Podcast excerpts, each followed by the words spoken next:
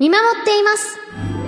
あー、お腹減ったな山口くん、おにぎりうわ、橋本、ありがとう。山口くんを見守っています。やっべえ、教科書忘れてきちゃった。はい、山口くん、教科書、ノート、鉛筆、消しゴムあ、ありがとう、橋本。明治産業の24時間ガスセキュリティシステムはガスの状態を集中監視センターで24時間365日見守ります万が一の事態でもガスを止めて事故を防いでくれますどうしよう。傘持ってきてないや。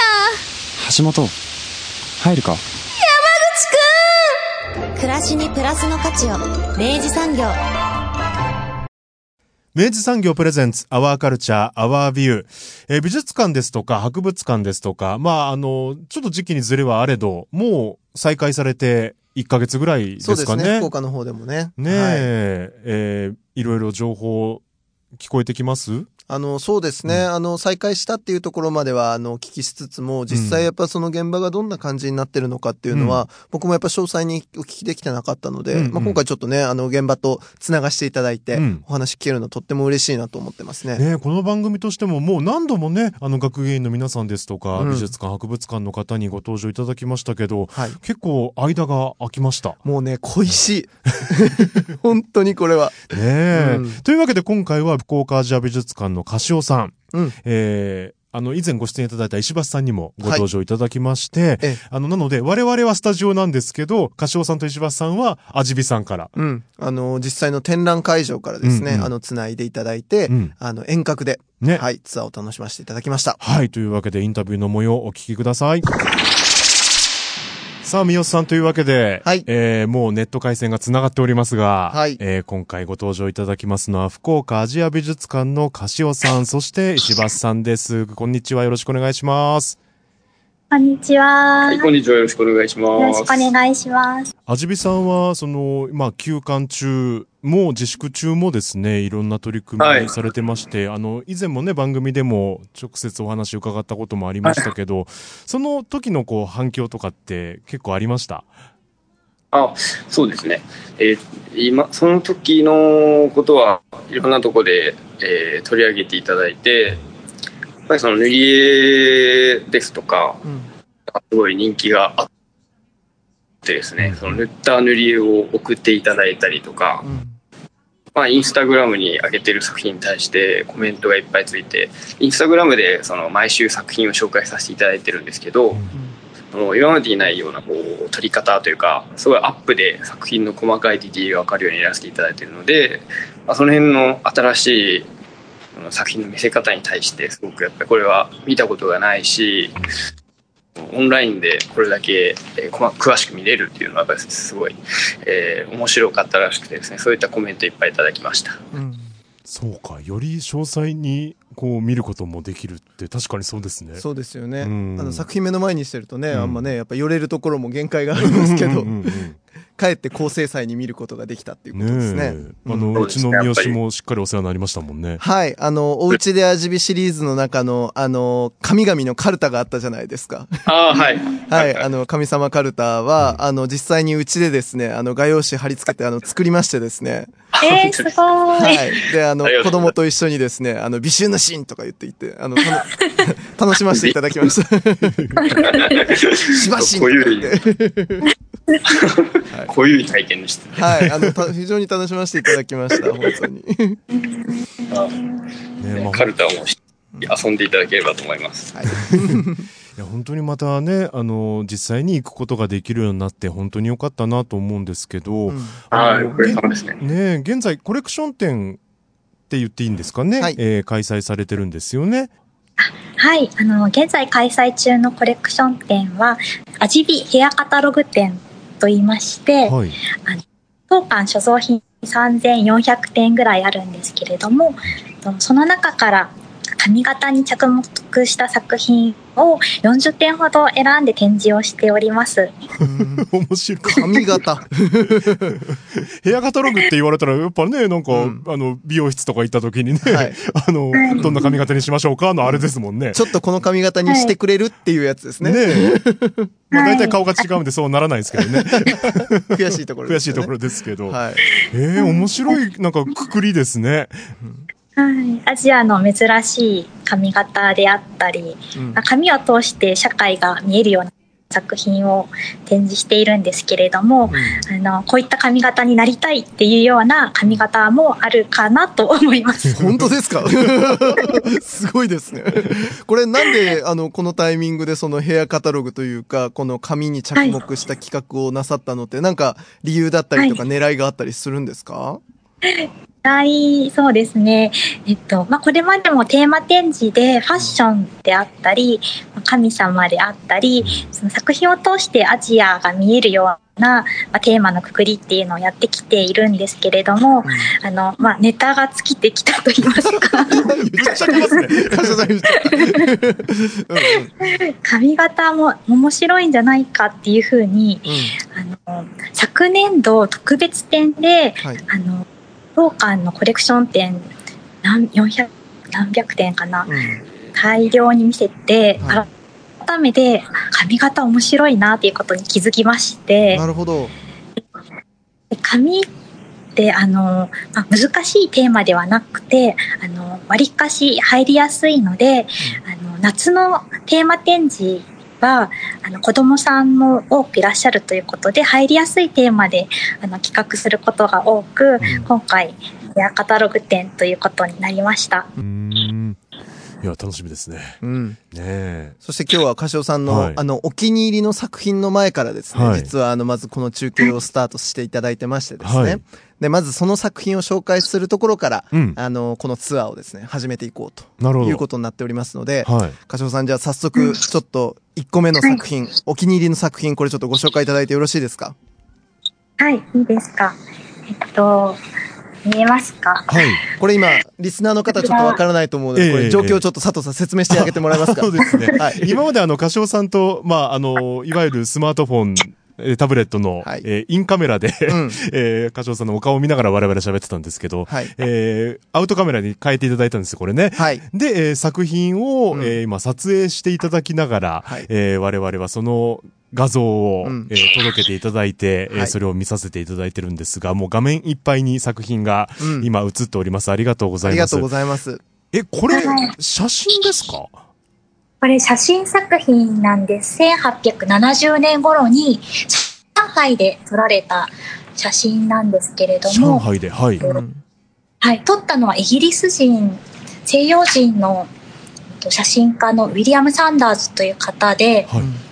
この当時の中国ないろいろいろいろな風俗、珍しい風俗を写真に収めたものの一つになります。うーんで、こちらは、あの、占い師の写真なんですが、うんサンダーズがあの営んでいた写真館のスタジオで撮影されたもので、うんとちょっと寄りますと、この男性の髪型見えますか？あの、中国の方の男性ですかね？はい。はい。長い、あの、三つ編みがうん頭の後頭から、あの、垂れ下がっていると思うんですけれども、うんこちらが、新、あ、中国の新朝時代に主に男性が行っていた弁髪という髪型になります。弁髪ね。弁髪ですね。うん聞いたことありますね。ありますね。はい。。うん。はい。あの、キャラクターで言うと、筋肉マンのラーメンマンさんわかりやすい。すごくわかりやすい。この世代には完璧にもうその一言で全部わかる感じですね。ええはい。なんかあの、ディスクリプションをって言われていたので、ええあの、これはキャラクターに全部例えようと思って、ちょっと考えました。ありがとうございます。ありがとうございます。はい。うん。で、この写真なんですけれども、あの、まあ、西洋人から見た、あの、まあ、珍しい中国ということで、実際に占いをしている場面ではなくて、あの、えーそれが分かりやすいような、とポジションに皆さんを配置させて撮られているので、男性も髪型が見えやすいように後ろ向きに撮影をされています。あ、じゃあこれは演出されたこう、記録写真なんですね。はい、そうなんです。へえ、面白い。へええー男性が3人映り込んでおりまして、はいえーおそらくおこれお一人がう占い師の方ってことですよね？そうですね。で、その方に向かって、えー机の対面側ぐらいにお二人男性が、えー座ってる方と立っている方がいらっしゃって、えーその占い師の方に向かって何かこう、話しかけてるような、えーそんなポーズなんですけど、じゃあこれはもう、このポーズで、ここに立って、ここに座って、えーこっち向いてっていう指示の後の画像なんですね？はい、そうなんです。へー面白い。実際に街中で撮られたものではなく、ある意味作り込まれた、あの、イメージということになります。面白い。ね佐藤さんどうですか？この弁髪。弁髪、これどうですか？この弁髪。はい。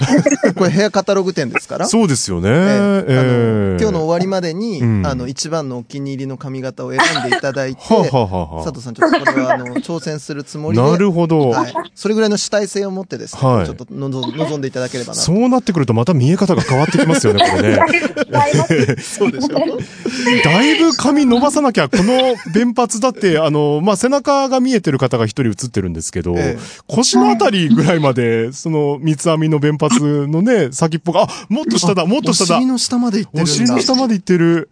今ね、寄っていただいてるんですけど、ああ、すごい、。尻尾みたいになってますすね。はちなみに余談なんですけれども、はい。この作品の下に、えっと、当館で所蔵している古い書物を置いております。ええうん今見せていただいております。はい。えっとここには原発を編む床屋さんの姿が描かれた銅版画が印刷されているんですが、あ。はい。こうやって街中であの紙を言う人々がいたらしいんですね。ああ、店舗とかじゃなくて、えー要はもう、はいろ路面店のような感じで、えーはいまあ、靴磨き屋さんみたいなイメージなのかな、で、あの、髪を言う職業というか、えーそういう場所もあったんですね。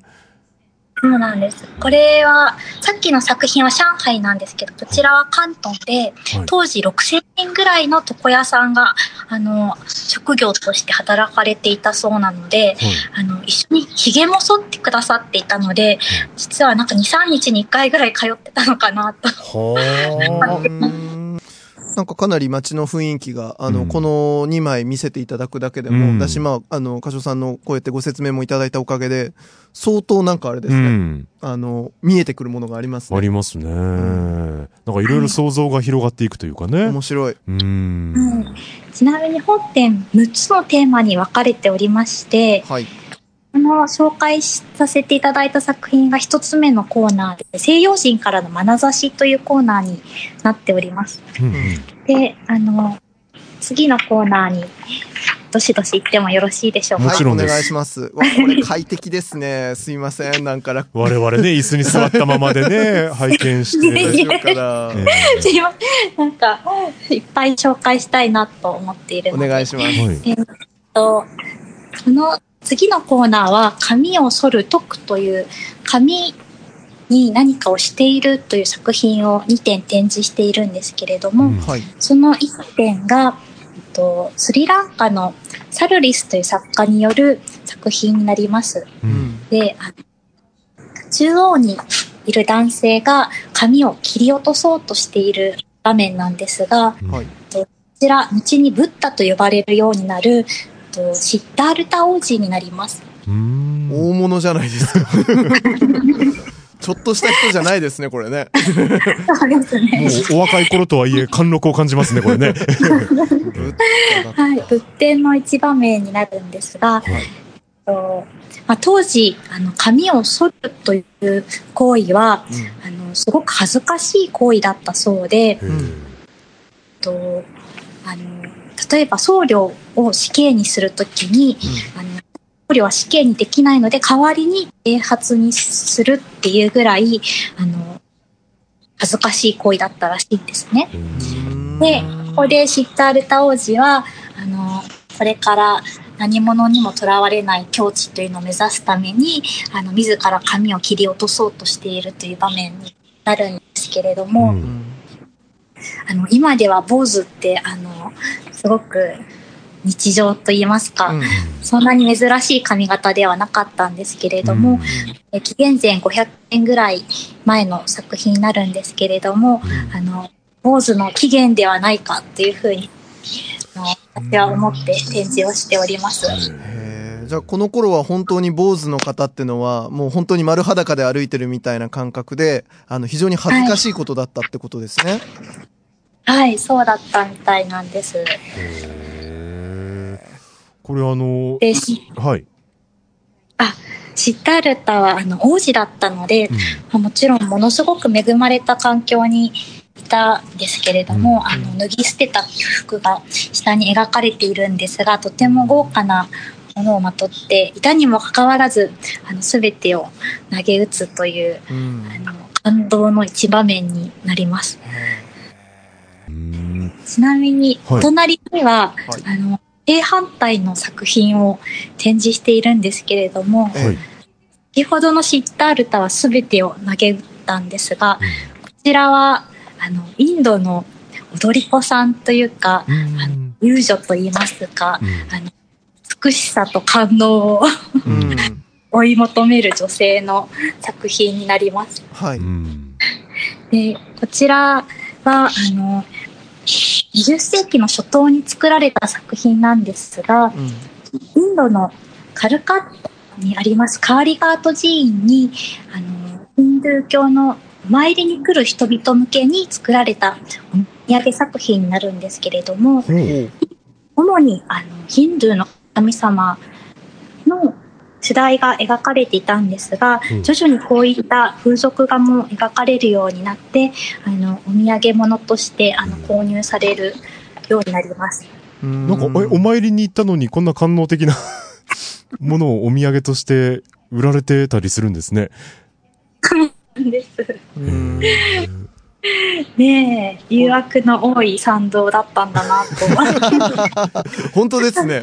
あのね、白い服を身にまとってらっしゃる、本当にあの、踊り子さんが、えー描かれてるんですけど、うんもうその衣服もちょっと透けてますもんね。そうですうね。ん。ちょっとスケスケで、うんそうなんです。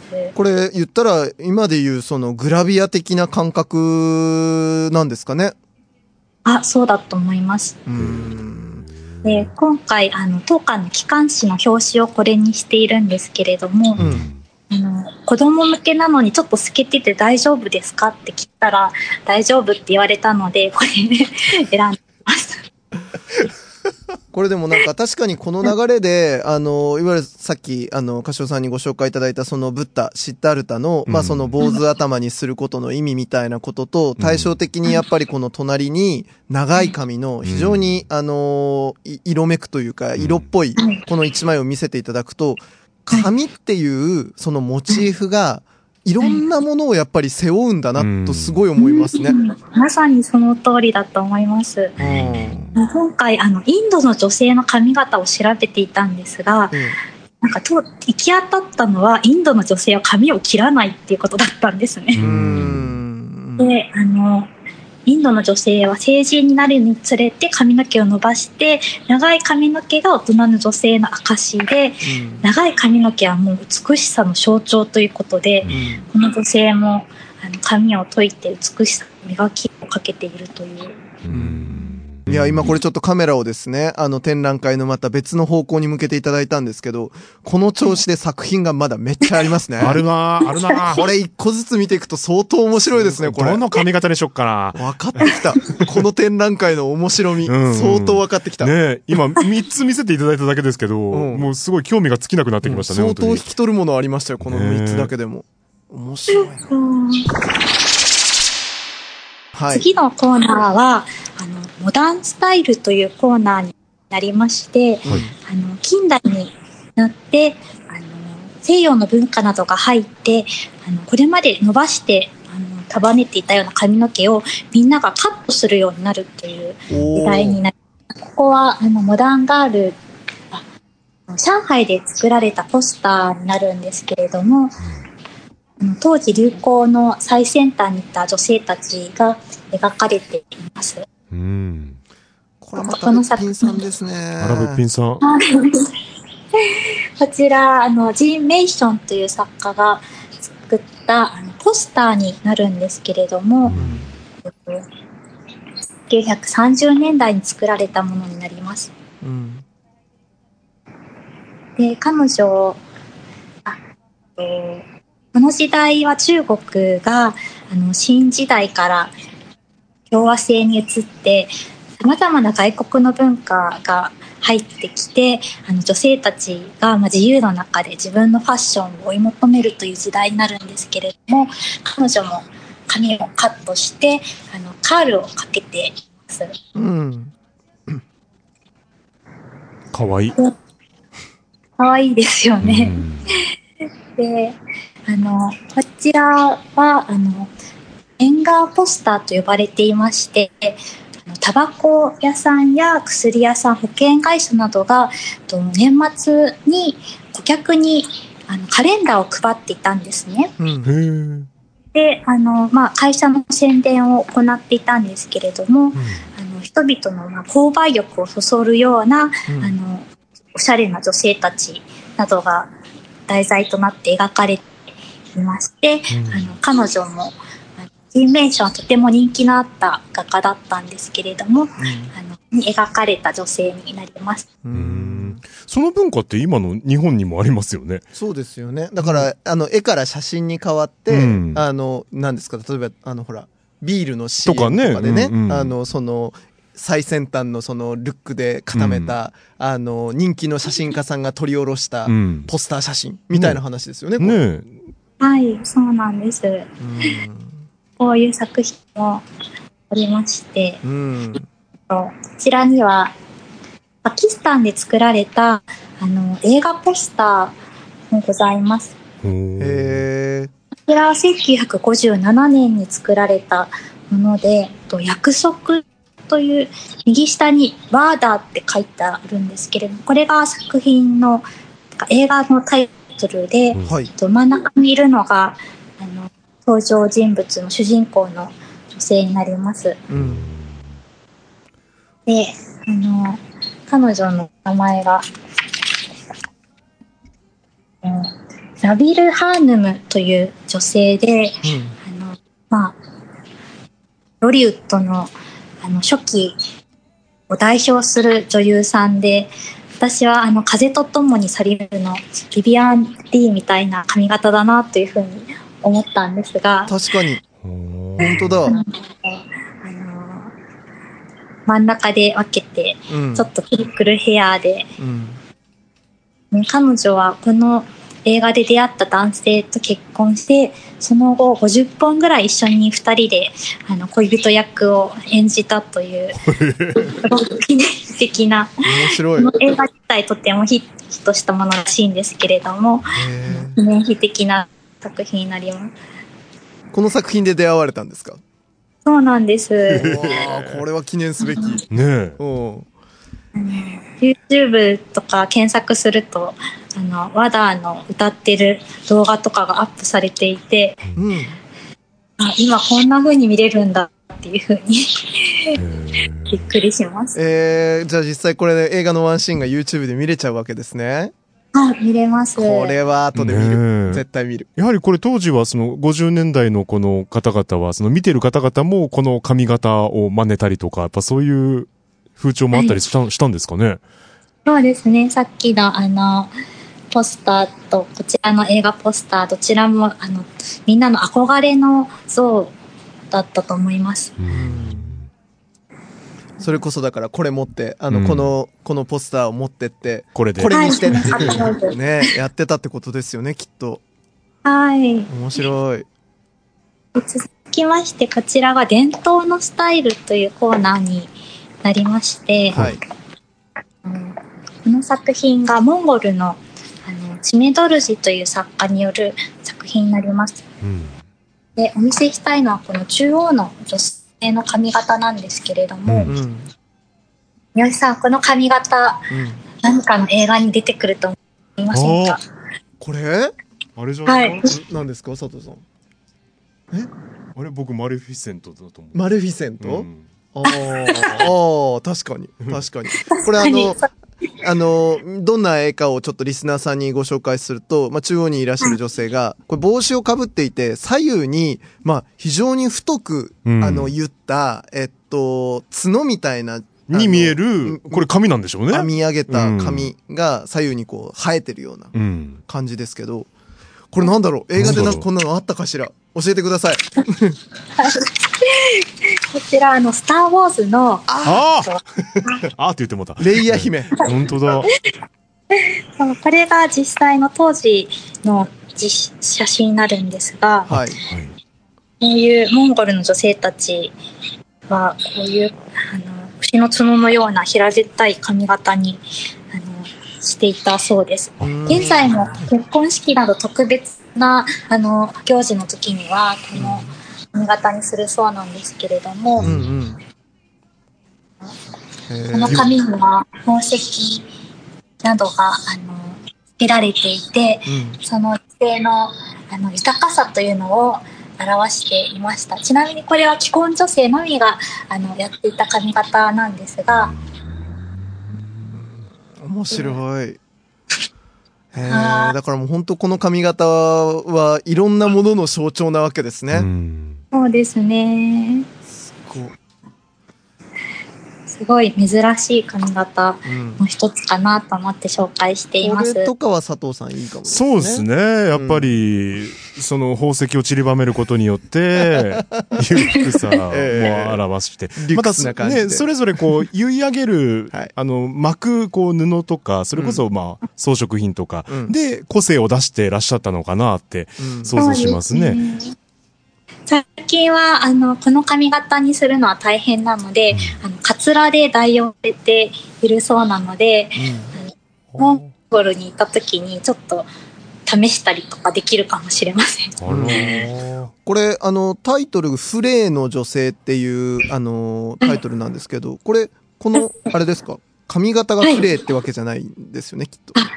違います。あの、ちょっと長くなるんですけれども、はいフレーっていうのは壁っていう意味なんですが、はい。これはウランバートルというモンゴルの中でも都市生活を描いたものですね。うん。で、あの、モンゴルの方はゲルと呼ばれる、あの、常識のうん。お家に住んでるんですが、はい。あの都市の人々はあの移動せずにこういったあちなみにフレーは壁という意味なんですが、うんうん。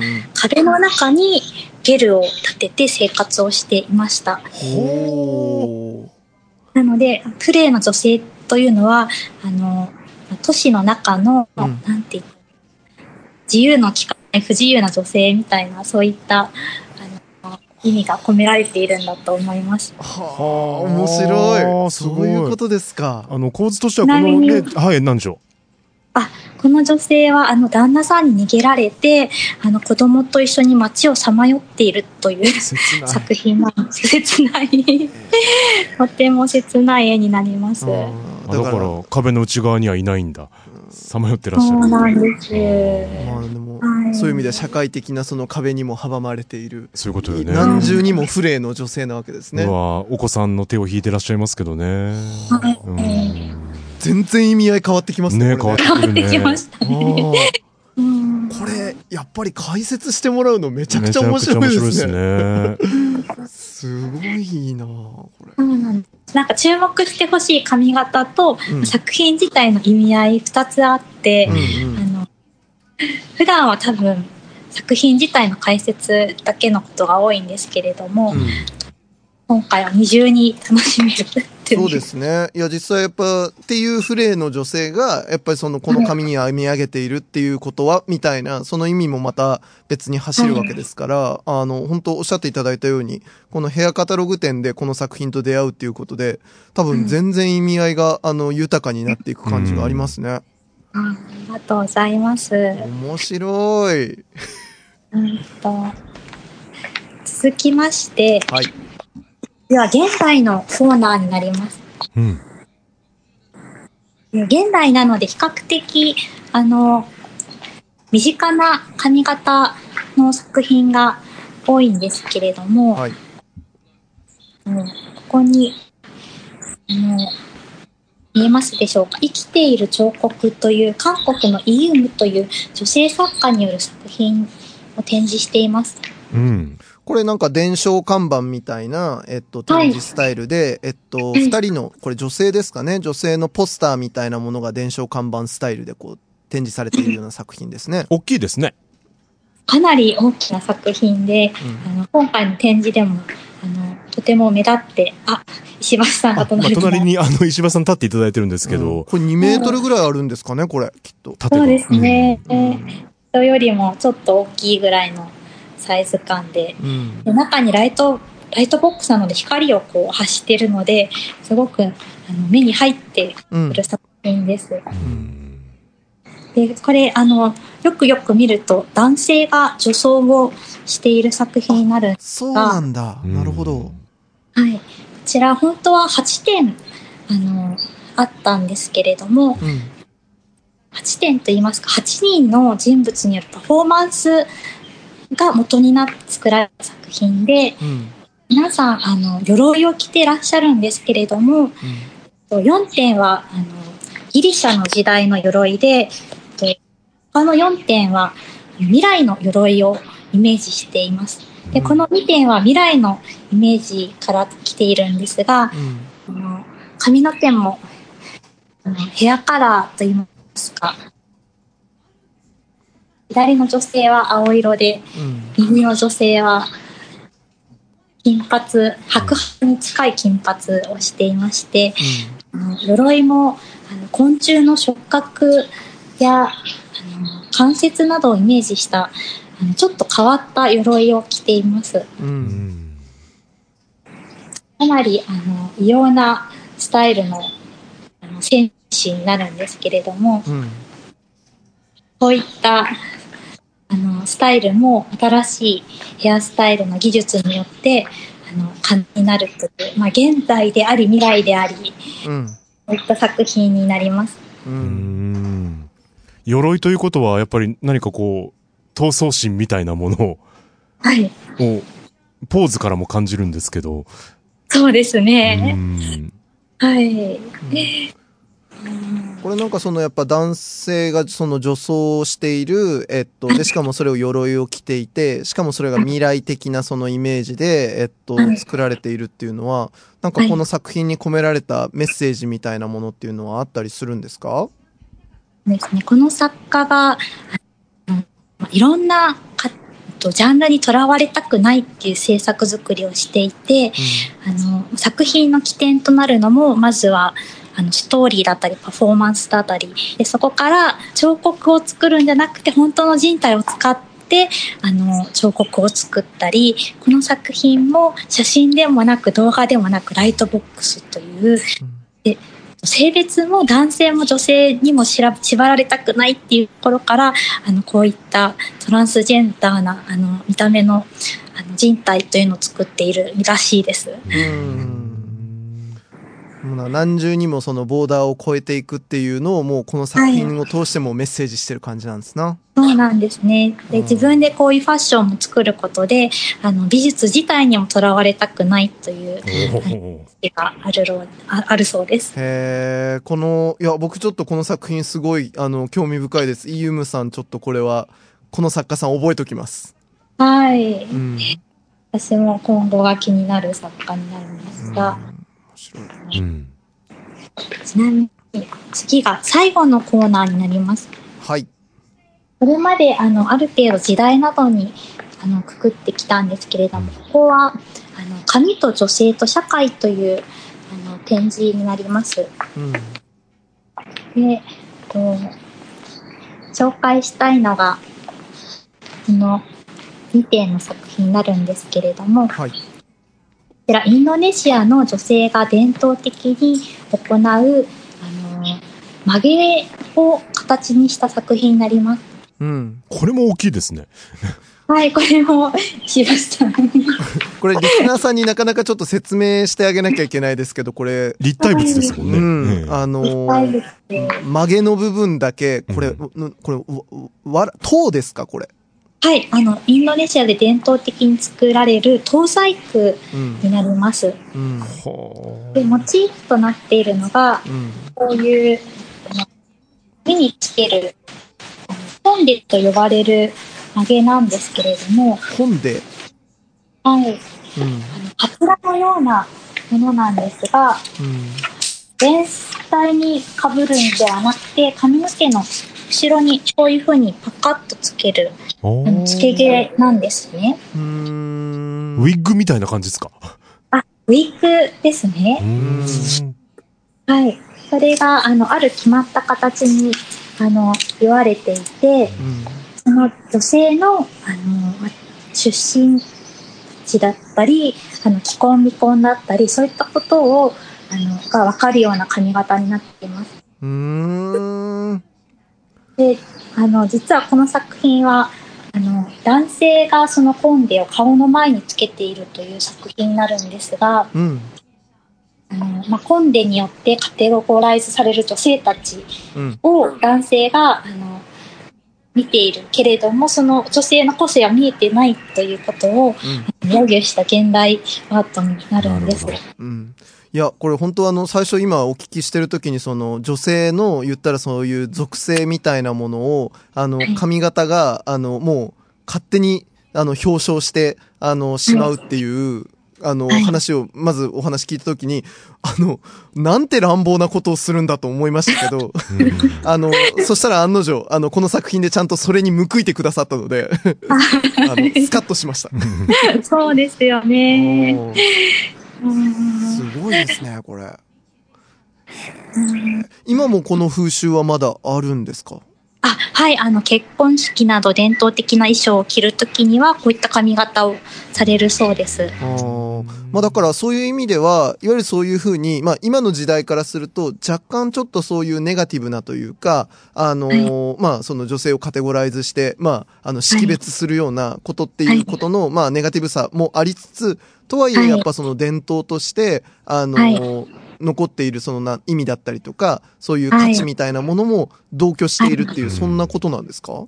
そうですよ、うん。インドネシアに残る、ある意味美しい伝統だと私も思うんですけれども、うんうんあそこに、あの、そこと、あの、個人的な価値観との狭間で、あの、考える、うん。考えさせられる作品だなというふうに思います。うん、いやこれ今本当に特にやっぱりあの社会の中での女性の立ち位置だったりとか、うん。あのその意味みたいなのっていうのが相当あの本当に今議論の真ん中にあるからこそ、うん。この作品はめちゃくちゃ今見るべき作品ですうね。んそうですね。面これ白い。2001年に作られた作品なので、20年ぐらい前の作品になるんですけれども、今見てもすごくこう、なんかわかるというか伝わってくると言いますか。うんうんまあだから常にやっぱりその社会の中における女性の立ち位置っていうのを、あのは、や、なんだろうな、本質的にああるというかずっと、あの、そこは常に眼差しを向けておか、置くべきものというかなんだろうな、はい。あるんですね、これね。そうですね。それをこう、紙を通して見ることで、なんか気づかされることっていうのが、あの、結構ありまして、あの、ただのヘアカタログ展じゃない、あの、何か考えることが心に残って帰っていただけたらなというふうに思います。いや、これね、僕本当にちょっと今若干鳥肌立ってるぐらいで、あの、これヘアカタログ店の、あの、おしまいにこれ持ってこられたことで、うんあの、本当にめちゃくちゃ持って、あの、お持ち帰りするお土産がありますようん。気持ち的に。うん。そうですね。こう、ただ美容室に行って選ぶだけじゃないっていうそうそうそうそう。ね、面白、面白企画かと思いきや、これラストでめちゃくちゃこれドスンと、うんあの、今にアクチュアルな、あの、メッセージを、あの、放ってうんくれる。いい、めちゃくちゃいいコレクション展じゃないですか、これ。ありがとうございます。もう狙い通りです。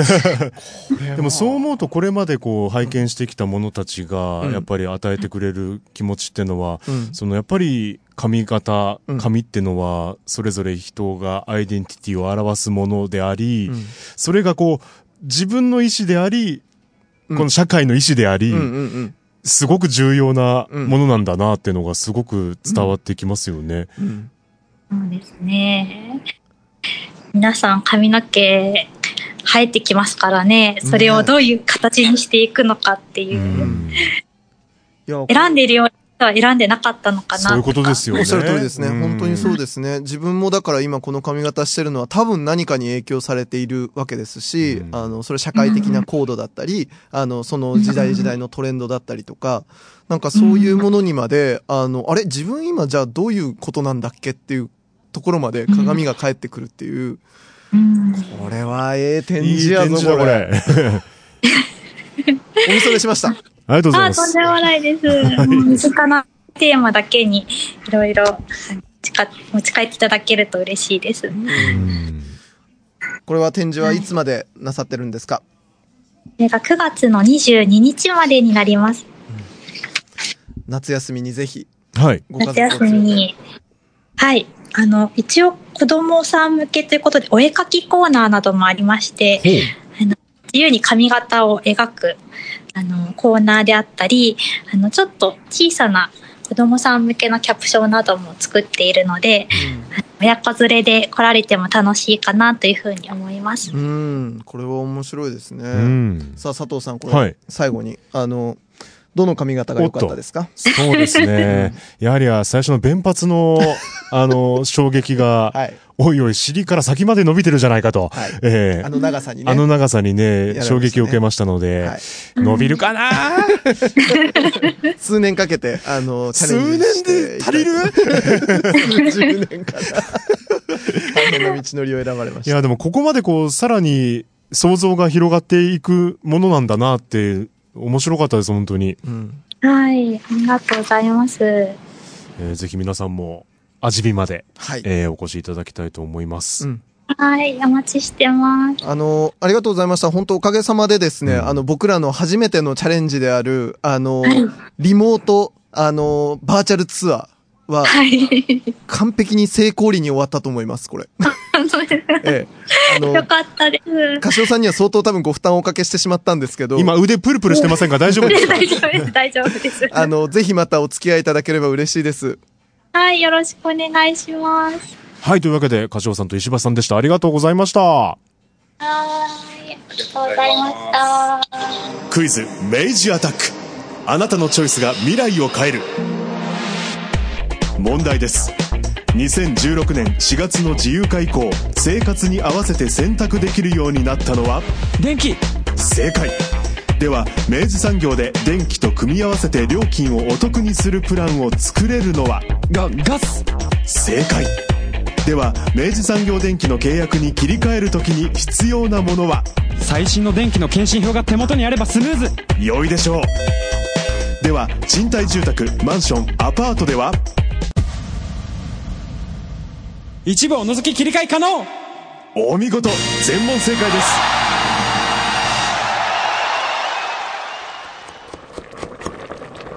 おいお母さん。うちのガス明治産業だっけ？暮らしにプラスの価値を明治産業